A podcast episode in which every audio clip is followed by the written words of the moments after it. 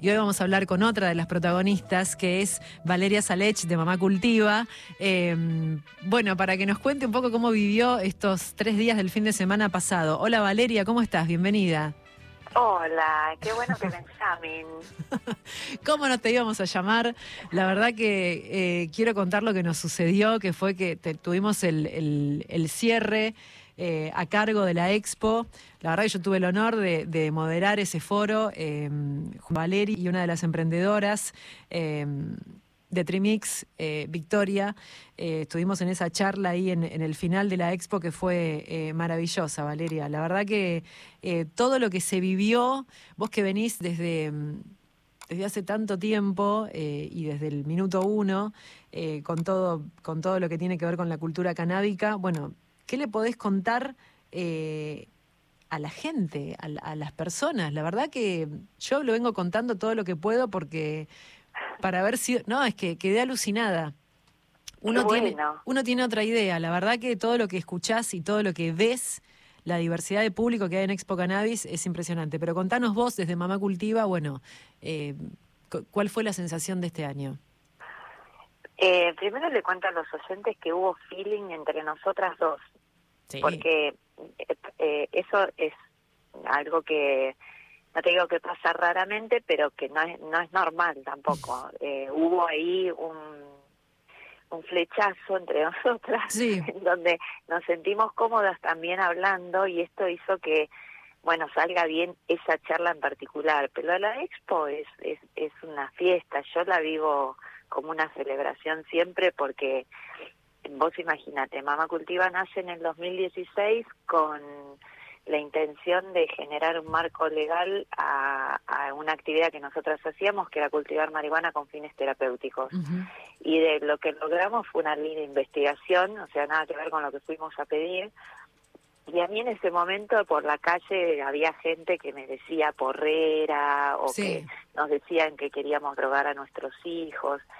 Y de, de eso, Después imagínate de, ese, de esa sensación de ser juzgada, de ser, este, no sé, eh, estigmatizada, sí, sí, sí. Sí, estigmatizada eh, y además como tildada de mala madre, ya, porque no eh, sé de lo mío, también le hacía mal a mi hijo, ¿viste? Porque, qué sé yo.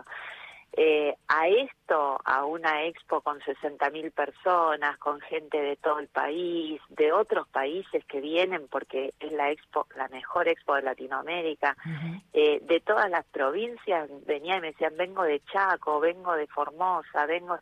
Yo no podía creerlo, y hombres grandes, mujeres adultas, eh, gente con chicos, eh, personas muy jóvenes también, chicos de universidades que me decían, estamos haciendo un trabajo práctico para la universidad, te queremos entrevistar, como todo.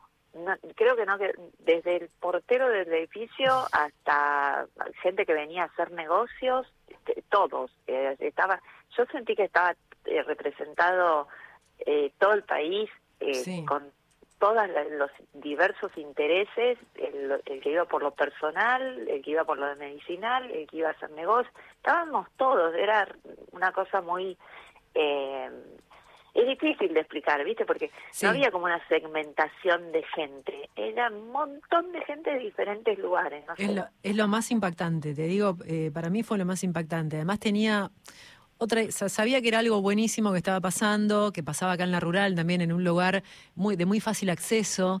Em, y emblemático. Emblemático, exactamente. Pero decís, bueno, hasta que no vas y lo ves, y sobre todo, a mí me tocó estar más escuchando eh, la parte del pabellón medicinal, y ahí entendés eh, y ves a la gente que va en busca de esos profesionales también y de todas esas investigaciones que se están llevando adelante y decís acá, claro, para quienes no obtenían respuestas de la industria de la medicina tradicional, digamos, se abrió un mundo y se está abriendo este mundo porque los logros que han eh, sucedido en estos años a nivel eh, legal, eh, que dejan de ser perseguidos, digamos, que, que, se abre no solamente para los humanos, sino para, para el tratamiento de, animales también. o sea, la, investigación sigue creciendo. la verdad que es, es muy asombroso.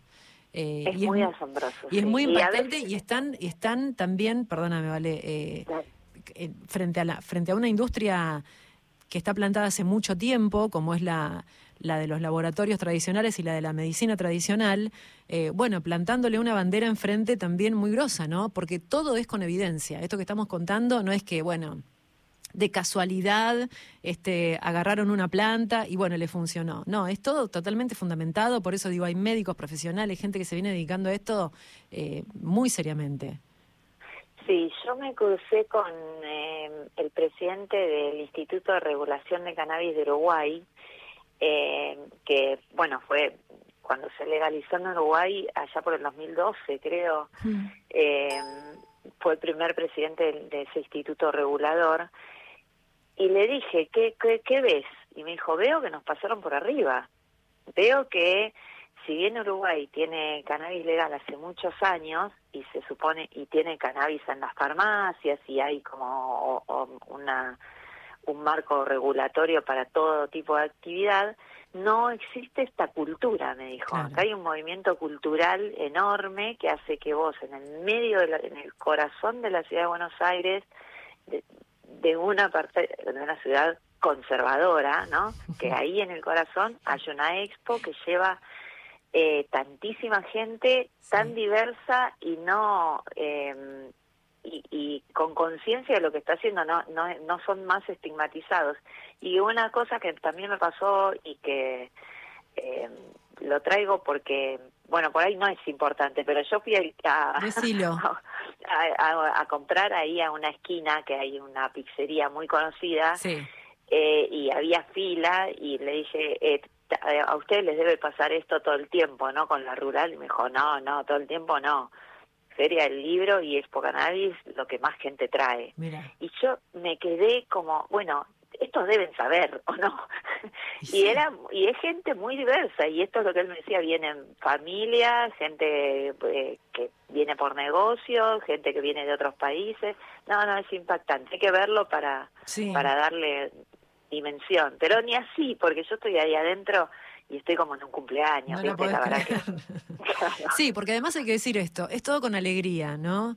Eh, la verdad que mm, recién, eh, y lo pensaba todo el tiempo, porque también la forma que tienen los, los médicos, suponete de hablar, no sé, de diabetes y cannabis, eh, fibromialgia y cannabis, que vos decís, uy, sin duda es un tema serio. Eh, el público que va en busca de esas respuestas la está pasando muy mal hace mucho tiempo, pero aún así, em, quienes se suben al escenario para explicar y para disipar todas las dudas, lo hacen con un amor y con una onda em, que está buenísimo. Porque es la alegría de la esperanza. Es la alegría de, la, de poder darte una solución a algo que durante años no tuvo solución. Eso eso provoca alegría. Eh, yo nosotras venimos de un de un recorrido largo, de haber este, ido a especialistas. Yo tengo un hijo con epilepsia que es muy difícil de controlar y, y, he pagado consultas carísimas con eminencias y gente y no y, y venís de hacer todo ese recorrido y seguís sin soluciones. Y de repente era una planta que nace ahí gratis en tu casa y la solución estaba ahí y estaba eh, prohibida y esto de poder salir a contar, che, mira, hay una solución, hay algo que puede, no, no te va a curar, pero que te va a hacer sentir mejor y que te permite además hacerlo vos, que esto te va a dar una sensación de poder enorme. Una autonomía total, no dependes más de nadie, o sea, no dependes más de nadie en el sentido de que no es algo que, que me imagino que en, todo eso que decís, eh, también lo decías, pagaste consultas carísimas, digo, se pone muy difícil todo. Y medicación, cara, medicación muy cara, hay, eh, no sé, eh, son es mucha plata que gastaste y que, y que y sin embargo el síntoma sigue y sin embargo seguís sintiéndote mal y de repente tenés algo para ofrecer que genera una mejor calidad de vida, que genera lazos solidarios con otras personas, que nos desnuda, en nos muestra vulnerables y más humanos, porque también, viste que somos muy en esta sociedad capitalista y eh, que se en base al éxito, que los mejores son los que tienen éxito y son famosos, de repente mostrarnos vulnerables y decir, che, no, la verdad que estamos todos mal no hay gente sana. En uno de los talleres le pedí a la gente que levanten la mano los sanos, como para ver Claro, como para ver quién se quién se auto siente sano, ¿viste? ¿Quién se autopercibe sano? Y, no levantó la mano a nadie, porque la realidad es que tenemos que salir también de esa lógica de que hay de que hay gente sana y gente no sana. No, el cannabis ayuda a todo el mundo, porque nadie está sano en definitiva. no, y además... Y, además, vale, hemos naturalizado muchas cosas también, ¿no? Vivir a las corridas, vivir. Yo escuchaba mucho hablar del dolor, ¿viste? Y, y ahí como que concientizás también o, o empezás a escuchar cosas que sentís que decís, ah, sí, lo tengo, lo tengo, lo tengo, lo tengo, y al final tengo todo. Tengo todo. Llené todos los casilleros, dame el cannabis de una vez. Sí, sí, sí, no, bueno, pero es una esperanza, por eso la alegría, y también de los médicos, porque, y, y sobre todo en ese ámbito, porque el médico en soledad la pasa mal, el médico que, mm. que prescribe cannabis en su ámbito laboral no siempre viene bienvenido. ¿no? Yo tuve durante años un neurólogo en el hospital de niños al que le decían doctor Porro o este dale vos que estás con el sus propios colegas ¿eh?